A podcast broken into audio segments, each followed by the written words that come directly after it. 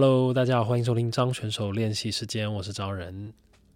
好，这个最近啊，我在工作的时候，然后因为我身边啊有蛮多工作的伙伴，很热衷在算这个人类图啊，然后星座啊，那甚至还有一些会看这个八字哦。紫微斗数这种，你知道这种就是比较神秘主义的这种东西。那其实我一直以来我都非常的相信，因为我觉得 冥冥之中就是会有一个力量哦，在后面驱动着我们这样。那可能也因为最近就是看很看一些这种诗词嘛，对不对？那我也会去想说，哦，那这个好比如说李白啊，他会是什么星座的？苏东坡他的人类图会是什么啊，或者什么这样？那常常会去想一些这样子的事情。那我其实一直以来，我都其实大家应该都知道，就是我觉得去超意一个诗人的作品，其实是很有趣的事情，因为他就很像在看剧本嘛。他字是这样写，但是他没有写在他文字上面的心情，有没有可能被你给诠释出来？有没有可能被你给解读出来？文字上面写说：“我真不喜欢今天的天气。”那他真的不喜欢吗？或者说，他说我好喜欢这碗面，那他真的喜欢吗？就类似像这样，就是说，呃，我举的例子好烂哦。好，反正就是我的意思就是说，呃，有时候我们在阅读一个文字的时候，其实当你这个了解一些他的这个生平背景之后，你会对他原本这个字面上的意思啊，会有再翻新一层新的意思在在上面。那我觉得那个是蛮有趣的，因为那个感觉就很像是在挖宝藏的感觉。那所以哦，就是最近也会想，就是说，好比说，嗯，好比我现在这个年纪，或者是我们在人生当中会遇到的一些事情，那你当你回去看到这些我们所谓的古人呐，他们在面对的时候，他们可能没有现在的这些网络资讯，那么也没有这种这么快可以跟周围的人去分享自己心情的这些。这个捷径的时候，好比说我们现在可以在在社群网站上面啊说哦，我今天心情怎么样，然后大家就会来回你的留言怎么样，就是你很快可以去取得一个同温层，但以前没有嘛，那他们就会去写下这些东西。那也因为前几集哦，都讲了蛮多苏东坡的故事，那我想说今天就顺着讲，就顺着想要分享一个苏东坡他到黄州之后。然后他写了一阙词，这个词呢叫做《水龙吟》，那不知道大家知不知道？那我觉得这个词哦很有趣的地方就在于说，其实它本身是一个咏物词。所谓咏物词，就是说它是在赞赞咏一个东西。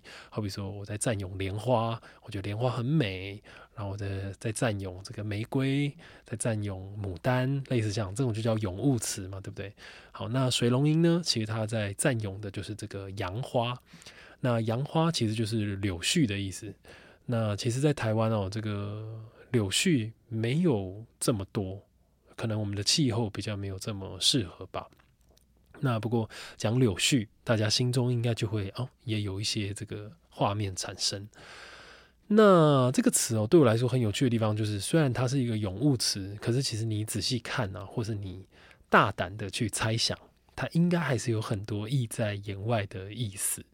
那其实有时候我不知道，我我自己在这样子的过程里面，其实你对你的人生也会有一些新的感觉。那我我在想了，我的节目应该也就是这样，就大家应该也大概都知道，就是说，嗯，我会去看这些词的时候，可能也会去不知道跟大家分享一些我自己对于人生的感觉吧。对，好，那这个《水龙吟》啊，它是在这个苏东坡啊，他被贬贬到黄州之后的第二年所写的。那其实我们之前都讲，就是说苏东坡他其实到黄州之前呢，他面临到他人生当中最大的这个劫难，就是这个乌台诗案。那乌台诗案呢，其实就是一个 turbo 版的文字狱。其实我们都知道，宋代哦以文立国，基本上哦这个有一个很核心的思想，就是绝对是不会杀文人的，因为他们对于文人呐是非常的重视这些知识分子。但是没有想到呢，苏东坡他在经历了这个乌台诗案的时候啊，他因为他在这个他可能真的有隐藏在他诗句里面的一些文字，有触怒到皇帝，所以那个时候他几乎面临到是这个杀头的这个杀身之祸。那很后来啊，也是因为这个老太后帮他说了两句，然后也因为这个政局的转变，他才从这个监狱里面被放出来。不过我不知道，也许大家可以想象一下，因为也许啦，我们人生当中应该都没有遇过那种就是会死掉的时候吧，对不对？除了意外不算的话，什么差点被车撞啊这种不算，就是没有那种哦，你被判了死刑，说你什么时候你就是要就是要枪毙你了，要怎么样怎么样。基本上，我相信在听的各位应该都没有吧。那所以就同理哦，我就在想，我们应该很难去想象那样子的心境。当你今天被宣判了，你有一天要被处以死刑，哇，那个心情会是怎么样子？你是怎么样去看这个世界？你吃所有的东西，是否真的就是食之无味？那甚至他那个时候还写了诀别书给了他的弟弟苏子由。好，那反正后来之后呢，他就辗转被放了出来，经历了这个乌台诗案非常可怕的乌台诗案之后，他就被下放到黄州去了。那我们之前也有讲嘛，他到了黄州之后啊，因为也是这个穷途潦倒，那就住在这个一座山呐，这个东边的坡地上面。那从此他就自号东坡居士，那也期许自己的人生就从这里重新开始。那也就从这个时候，我们感觉到苏东坡的个性稍微有一些转变。那他有一个好朋友叫做张直夫，那张直夫啊，一直以来都是就是在他患难的时候都会陪在他身边的人，这样子。那张直夫啊，在之前就有写了一阙词，然后也是在赞颂这个杨花，就这个柳絮，那写的非常好。那这个苏东坡啊，他到了这个黄州的第二年，他第一年的时候，我们就有看到嘛，他就写了这个《水调歌头》，他对于人生的转变啊，人生重大的挫折，哇，开始有一些新的感觉，那就写了《水调歌头》去怀念，然后去怀念他的弟弟，然后跟他说我对你的思念之情是怎么样子。可能他到了这个人生最困苦的时候，他开始发现啊。只有家人才是真的，所以他想念起他的太太，然后写了一阙词给了他的弟弟。那到了第二年之后呢，他就写下了这一首《水龙吟》。那其实这首《水龙吟》啊，很有趣的就是，我刚刚讲嘛，他是这个张直夫啊，之前其实已经写过一个词。那这一首词啊，其实是苏东坡去回应。张子福的那阙词，那它有一个专有名词叫做次韵。好，这个次韵是什么意思啊？其实，在这个中国古代的文学上面啊，它有很多种用韵的这个方式，什么这个次韵啊、用韵啊等等。那它其实代表的就是一种我回应你一个文章，好比说，好比说现在一个饶舌歌手出了一首歌。好，如果我们讲 diss 好了。有一个人就我 diss 你哦，你被 diss 了，然后觉得好，我很不爽，然后我也要出一首歌会 diss 回去。好，那这个是比较恶意的嘛，就是我在跟你吵架这样，但其实它也是一种这个艺术层面的往来，对，我们可以这样讲。那这个次韵呢，其实也像是，只是次韵它就比较不是说我 diss 你这种，它是非常友善的。就今天这个张子夫写了一阙词，哇，我觉得他写的真好，那我想要回应他，那我也再写一阙新的词。但是呢，我要怎么样是真的回应呢？例如说，我只有单纯这个语义上面，就是我的意思上面有去回应他，那他就只是一个单纯的回应。那我们可以说，他就像是在唱和的感觉，我跟你唱和。但是次韵呢，它其实是非常困难的，因为它是这个，我不但语义啊有回应你，我连韵脚都跟你用的一模一样，而且我不但韵脚一样，我连摆放的顺序都跟你一样。那这就真的很难啦，因为他在写作上面就会有很多的限制嘛，而且你还要合那个平仄。那再举例来说，好比说我们举这个蛋堡的，呃，烟雾弥漫，好，就烟雾弥漫，我们开始翻，有抽就有抽，从来没有烟雾弹，好，所以烟雾弥漫，漫这个字，我们开始烦，烦这个字，有抽就有抽，这个抽这个字，从来没有烟雾弹，所以你在新写一个次韵回应这个烟雾弥漫这这首歌的时候。你也要是什么什么慢，什么什么翻，什么什么抽，什么什么淡，这样好，你懂我意思哈？就这个就是次韵的意思，就是你不但这个韵脚要相同，连韵脚摆放的顺序都要一样，所以其实这是非常困难的。那《水龙吟》哦，也就是一个这样子的作品。好，那这个苏东坡啊，他在有曾经写给张之峰的一封信里面，他就有写说。就说，呃，张直夫啊，柳花词妙绝，柳花就是张子夫写的这阙词。他说：“柳花词妙绝，使来者何以措辞？本不敢记作。又司公正柳花飞时出巡案，坐享四子，闭门绸缎，故写其意。次韵一首寄云，以告以不是人也。”好，反正这个大意我很快解释一下，意思就是说，今天苏东坡跟张子夫说，哇，你这个柳花这阙词写的真的太好了，那你让来看的人啊都不知道哇，该怎么形容，该怎么赞赏才好。那本来啊，我是不敢说我要来回应你，或是顺着你的这个词继续写的，因为你已经写的够好了嘛。但是呢，又好，反正中间就在讲他们之间发生的一些事情，就是说，哦，张子夫因为在这个柳花飞时啊，然后就出出巡了这样子，那他就说，好吧，那我就写一首次韵，那就送给你，但最后还补一句哦，他说以告以不是人也，意思就是说你自己留着看就好，你不要 把我流出去哦，这样子。好，但当然苏东坡写的太好了嘛，所以现在我们都看得到。好，那所以说这个词哦，它的这个背景大概是这个样子。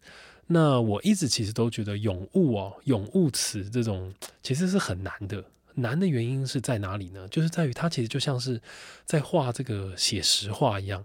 你知道，有时候写实的东西，你要去不管是素描啊或什么，它其实是很困难的，因为你你很难去找到一个观点，或是找到一个切入点。因为如果它是那么样子的纪实。有时候又会有点无聊，对不对？你看，你今天哦，你画一个水果画，就觉得哦很漂亮，光影弄得很好。可是哎，好像就这样，顶多我们就会觉得哇很像，就这样子而已。可是如果你有办法在这样子咏物或者是这种呃这个写实里面去找到一种观点，或是让看的人能够有一种意在言外的感觉，其实我我自己觉得那反而会是一个更高超的境界。那因为我们也知道嘛，就之前有讲这个李华一啊，一个山水画的画家，他就讲一句话，他就说：“你要画的不是世界，你要画的是你的世界。”那我觉得这句话讲的非常好。那我觉得拿来讲这个咏物词啊，我觉得就形容的非常恰当。所以我觉得今天一个厉害的咏物词哦，它可以让你就是说，好比我今天我在赞咏杨花，我在赞咏柳花。但我今天讲完，在这个字面上啊，让外行的人可以看到热闹。热闹就是说，哇，他写的真好，他的确有把这个花啊的这个花枝花影都描绘的非常生动。可是这个内行的却也看得到门道，意思就是说，他其实看得到，他虽然是在咏柳花，在咏杨花，可是他有另外一层的这个意思在里面。那我觉得这个就是更厉害的。地方所在，那其实就也像之前我们讲这个辛弃疾的《青玉案》，他说这个蓦然回首，那人却在灯火阑珊处。我们乍看以为它是一首非常浪漫的情诗，然后会让呃曾经有喜欢对象、曾经有恋爱经验的人看到这首诗就会心有戚戚焉，因为它就很像是你在圣诞节的时候，然后跟你喜欢的人约会。诶，你等着他，怎么都还没有出现？怎么都还没有出现？他是不是迟到了呢？他这个路上是不是耽搁了？结果一回头啊，他就在那个公车站牌底下，遇到都是人。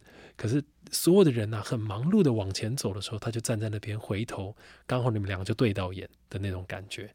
好，那我们以为啊，这是一首情诗，可是有没有可能，其实辛弃疾啊在讲的却是他自己？就是他在讲他的这个抑郁不得志的心情，写给当时的皇帝看，看说一个大宋王朝难道都不需要一个忠贞之士吗？你在这样子的这个奸臣宦海之中，就是这些宦官里面，你都不需要有一个真的会为你抛头颅洒热血的人吗？如果就是说所有的人可能都以为我我这个辛弃疾的《青玉案》在写一首情诗，可是无所谓，我就期待哪一天皇帝。你真的发现，你如果真的需要一个可以为你挡死的人，只要你一回头，我就在那灯火阑珊处。这样，对，所以我觉得，嗯，一阙厉害的词啊，如果有机会可以让这个读者读到这种言外之意的话，我就会觉得他的这个是非常美的。那也为什么这个之前啊会说，呃，为什么会这么喜欢作者已死的这种概念？并不是说作者真的要死掉哦，就意思是说，呃，今天一个作者哦，他写完一个文章，我觉得他不应该要去解释会比较好，因为他才会有留更多的空间，让看的人可以自己去诠释出自己人生经验里面的一种共鸣。那那个有时候反而会让看的人得到更多的东西。对，好，讲这么多呢，我们就直接来念一下这个《水龙吟》。似花还似非花，也无人席，从脚坠。抛家傍路，思量却是无情有思。盈损柔肠，困酣娇眼，欲开还闭。梦随风万里，寻郎去处，又还被莺呼起。不恨此花飞尽，恨西园落红难缀。晓来雨过，遗踪何在？一池萍碎，春色三分，二分尘土，一分流水。细看来不是，杨花点点，是离人泪。好，那以上呢就是这一阙《水龙吟》。好，那这个逐句大概的哦，很快的解释一下。他说啊，这个柳花啊，柳絮这种花，似花还似非花，意思就是说，这种柳絮啊，其实它就是柳树开出来的花，但它到底是花还不是花呢？你看它这个开出来之后，它不像牡丹，不像芍药，这个没有人去怜惜它，然后就让它这样纷纷的飘落在风中，飘落在地上。他说：“抛家傍路，思量确实无情有思。”这些柳絮啊，在这个路上没有人去疼惜它。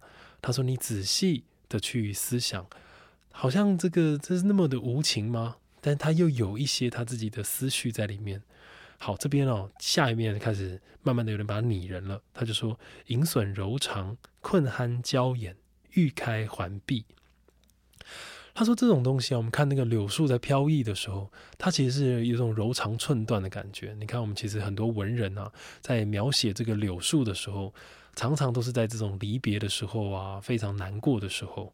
他说：‘困酣娇眼，欲开还闭。’因为这个在古代啊，这个柳树的这个柳叶。”大家应该都这个脑中有画面嘛？柳叶啊，它就像人的眼睛一样。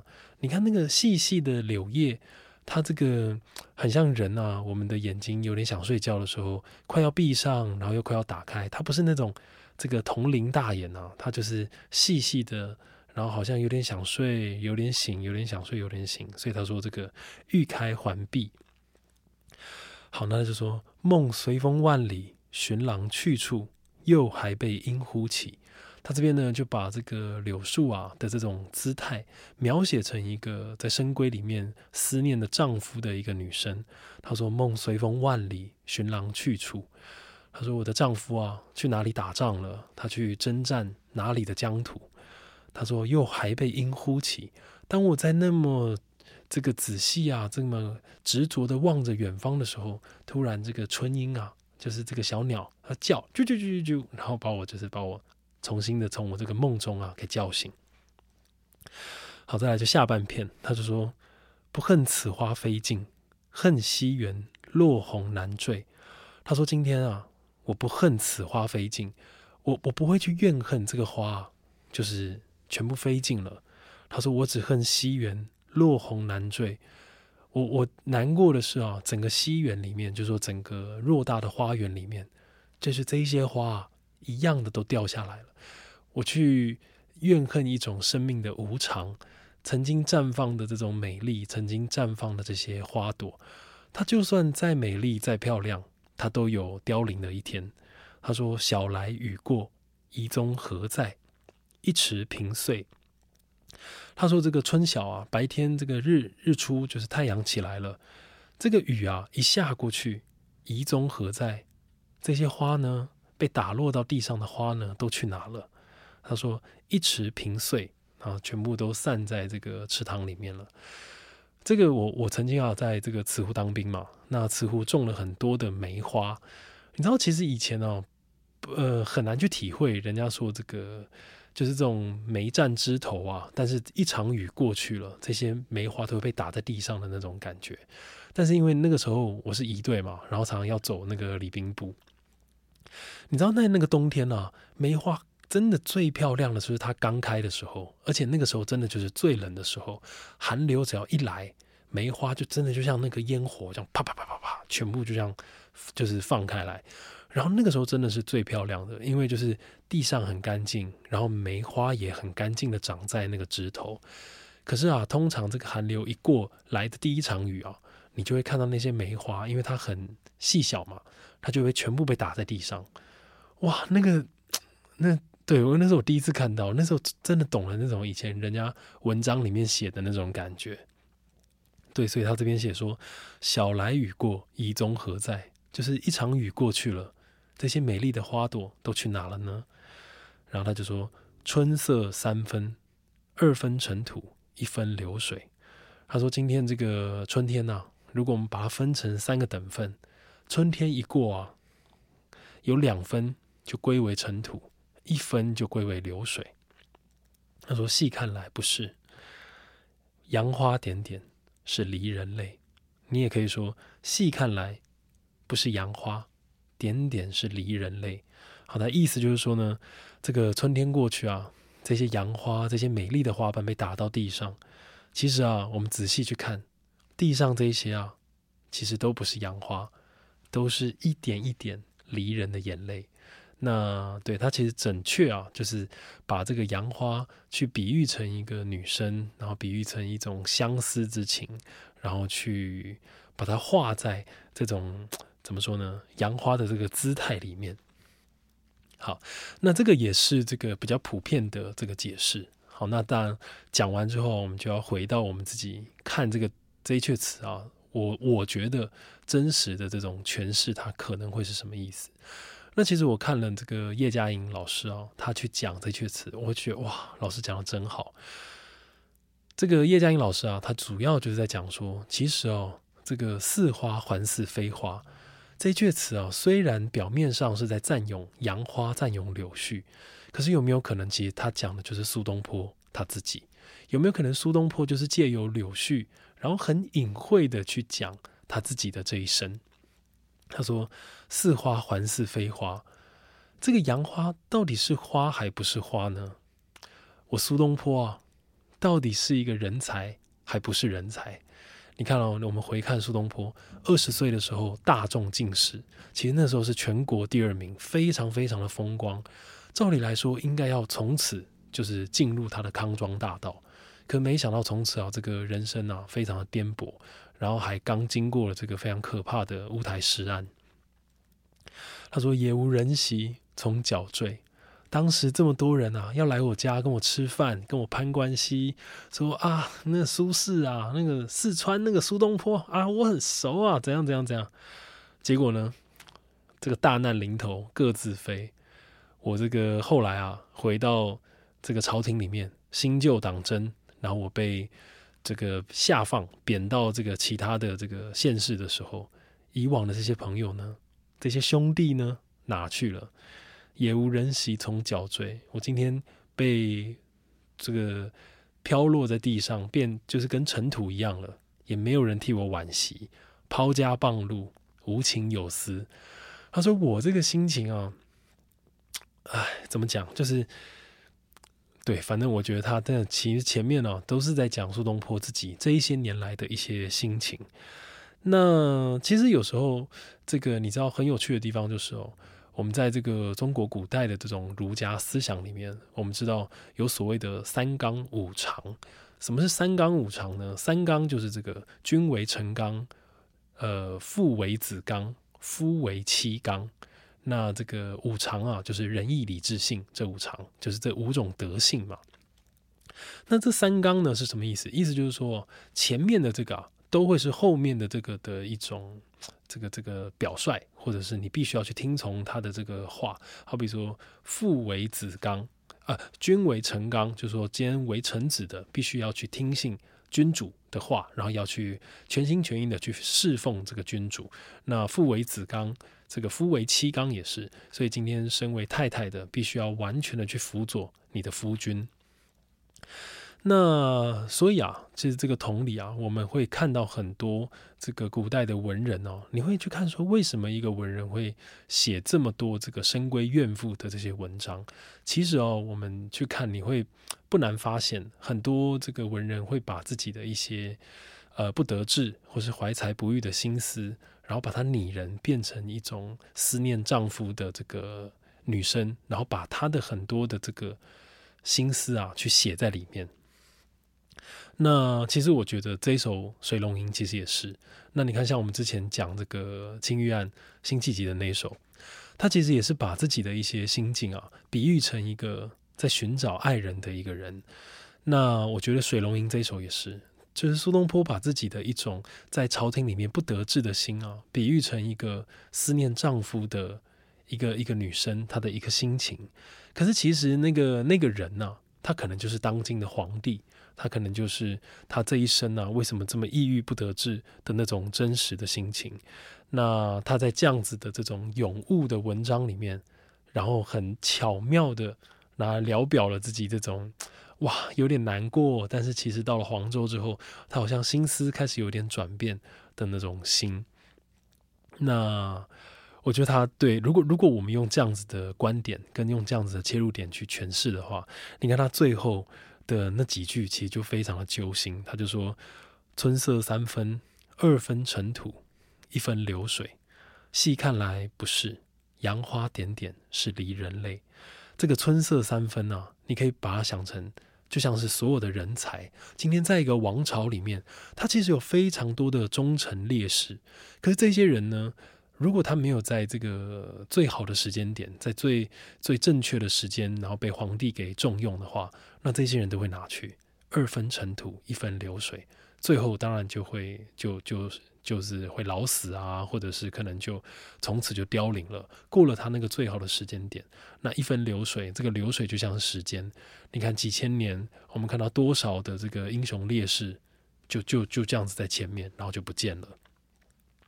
那他就说：“细看来不是杨花点点，是离人泪。”那我觉得那种感觉很像是苏东坡在讲他自己。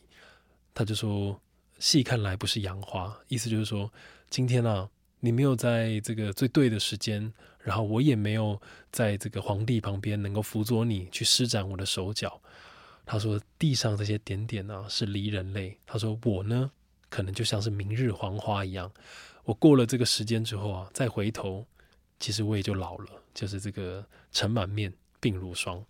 对，所以其实你回头去看啊，这阙词，你就会发现说，虽然它是咏物词，可是其实你如果能够稍微超译一下，你超稍微去呃站在这个苏东坡的心思，重新的去想他为什么会去这样子写的时候，其实他就会有更多更多的意思在那个后面。那对，这就是我为什么这么喜欢的原因。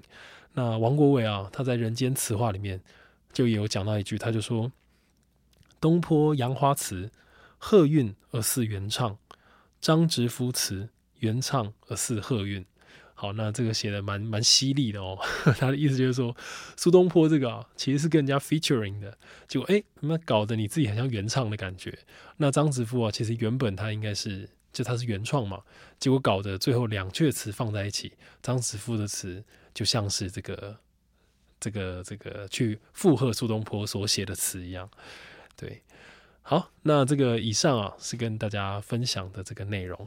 那我觉得苏东坡其实他到这个黄州之后写的很多的文章，其实都很怎么说呢？真的真的看了之后会给人生啊带来很多的感触，因为不管。好比说，你你今天在职场上啊，或是你在你的人生际遇上，我相信一定难免都会有一些不顺遂的时候。可是，因为我们在那种很难过的时候，你自然就不太可能有机会可以跳脱嘛，就是去看那种悲伤啊，去看那种忧郁。可是，我不知道，也许借由别人的经验吧，或是借由就是苏东坡啊这些文字，你重新去看，你就会发现说啊。其实有时候真的就是转念而已，就是一个转念，哎，你整个人生好像看的角度就会比较不一样了。我之前啊，还有一个我忘记谁一个前辈吧，跟我讲，他说：“哎呀，你这么认真干嘛？你就皮一点就好了。有时候一皮哦，很多什么困难就这样过了。你知道，就是有时候我们就太……当然这样讲好像有点奇怪，但就是说你就是太负责了，你就是太认真了，你就是太想要把所有的事情给做好了，才会让自己压力这么大。但其实有时候你就皮皮的啊，就是啊无所谓啦，啊 OK 啦，这样。”你知道，其实就是把那个标准放低一点，人生啊就会突然的海阔天空、豁然开朗的感觉。好，以上呢就是今天跟大家分享内容。那这是张选手练习时间，我们就下次见啦。